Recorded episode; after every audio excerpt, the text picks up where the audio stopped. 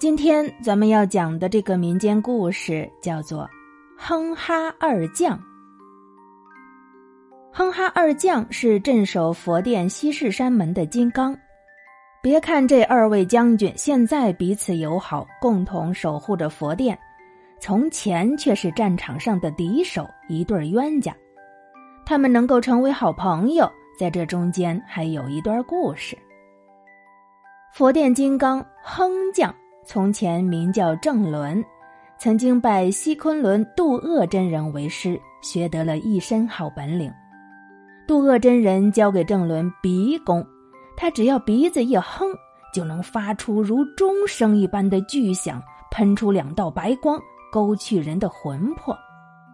郑伦在作战的时候，常常用这种法术取胜，使他成为常胜将军。郑伦原是商朝大将。因为商朝的纣王暴虐无道，投诚周朝，周武王就任命他为总督五军的上将军。佛殿金刚的哈将，以前呢叫做陈奇，也是一位商朝的将军。陈奇也受过异人的秘传，在他肚子里练成了一道黄气，他只要张开嘴巴一哈，这股黄气就从肚子里喷出来。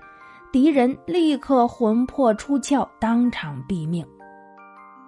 陈奇与周朝交战，凭着这个法术，每战必胜，把周朝的军队打得大败。自从郑伦投归了周朝以后，周武王比寻得奇宝还高兴呢。有一天，陈奇领兵向周军挑战，周武王就命郑伦出阵迎战。商朝和周朝双方军队在战场上对峙。陈奇和郑伦作为两军的主将，勒马停在阵前。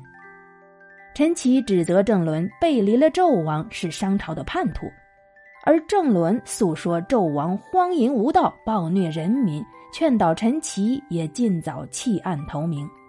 两人各自不能说服对方，决定用武功压倒对方。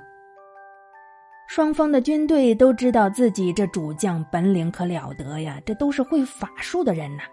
为了让出一块空地给主将显示身手，各自后退了十余丈。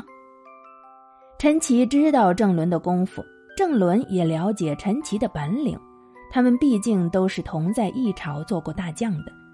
两人虽然都有着摄人魂魄的手段，但是从来没有对阵过。陈奇冲着哈伦，哈伦，哈伦可还行。陈奇冲着郑伦张口一哈，一道黄烟就从他肚子里喷出来了。亏得遇到的是郑伦呢，要是换了别人，早被他这股黄烟震散了魂魄了。咋这一听跟黄鼠狼似的？郑伦见陈奇施功，忙把鼻子一哼。只听一声轰鸣，他的鼻孔里喷出来两道白光，径直向陈奇射去。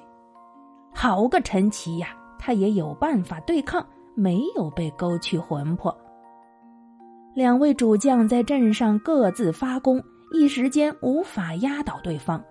他们都深知对手的厉害，这时候如果一方显示出软弱，就会立即被对方压倒。因此，两人坚持发功，僵持不下，一个吐，一个喷，一个鼻子，一个嘴。这时候，在周军境内可就急坏了一位小将，这位小将就是哪吒。哪吒曾经跟陈奇是交过手的，吃了大亏。那次交战，因为哪吒的身子他是由莲花炼成的，虽然不怕勾魂摄魄，但是由于他脚下的风火轮被陈奇喷出的黄烟分离了，一个跟头跌翻倒地，险些伤了性命。哪吒不忘风火轮跌翻之耻，耿耿于怀，总想着找个机会报仇。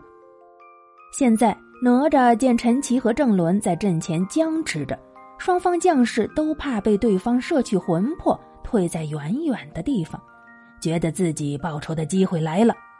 他趁人不备，迂回转到阵前，突然从陈奇的身侧出现，一枪就冲着陈奇刺去。陈奇正跟郑伦打着呢，没有防备，胳膊被哪吒一枪刺中，不由得大吃一惊。高手相斗啊，这胜败只在一瞬间。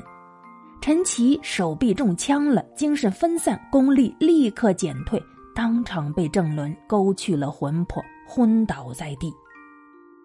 周将黄飞虎见机骑牛飞奔过去，对着陈奇当胸一枪。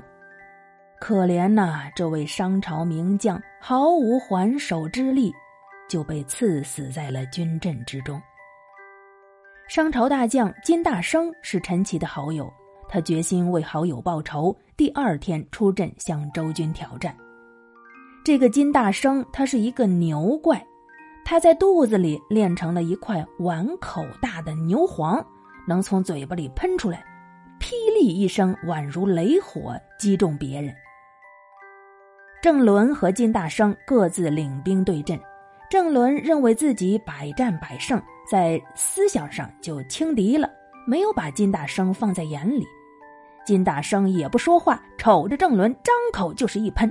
只听一声巨响，那碗口大的牛黄正好砸中了郑伦的鼻子，把他这神奇的鼻弓给破了。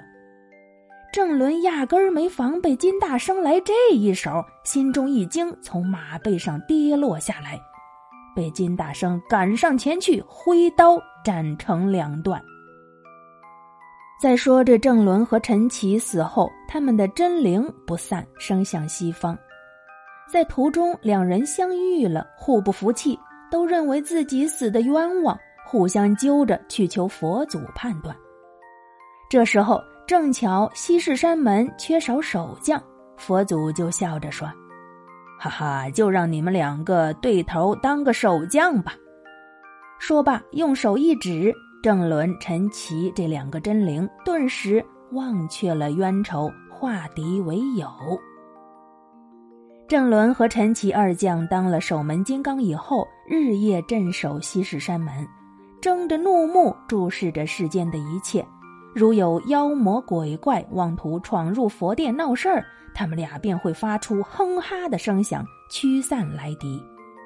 因此。他们就得了个“哼哈二将”的威名，受到善男信女们的崇敬和拜祭。好了，哼哈二将的故事我们就讲完了，咱们下一个故事再会。